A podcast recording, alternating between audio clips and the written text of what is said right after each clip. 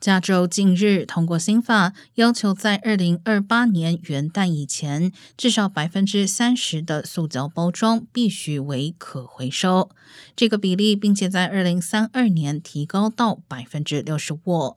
新法也要求在三年内将不可回收的保利龙泡沫减少百分之二十五。如果不能达成目标，将全面禁止使用。与此同时，一次性塑胶容器在二零三二年前必须减少百分之二十五。同时，新法将塑胶废弃物的责任从使用者转移到生产者身上。新法明定，不遵守这些措施的公司，最高每天罚款五万美元。根据非盈利新闻机构 Cal Matters 的数据，加州大约百分之八十五塑胶废弃物并未被回收，而是进入垃圾掩埋场。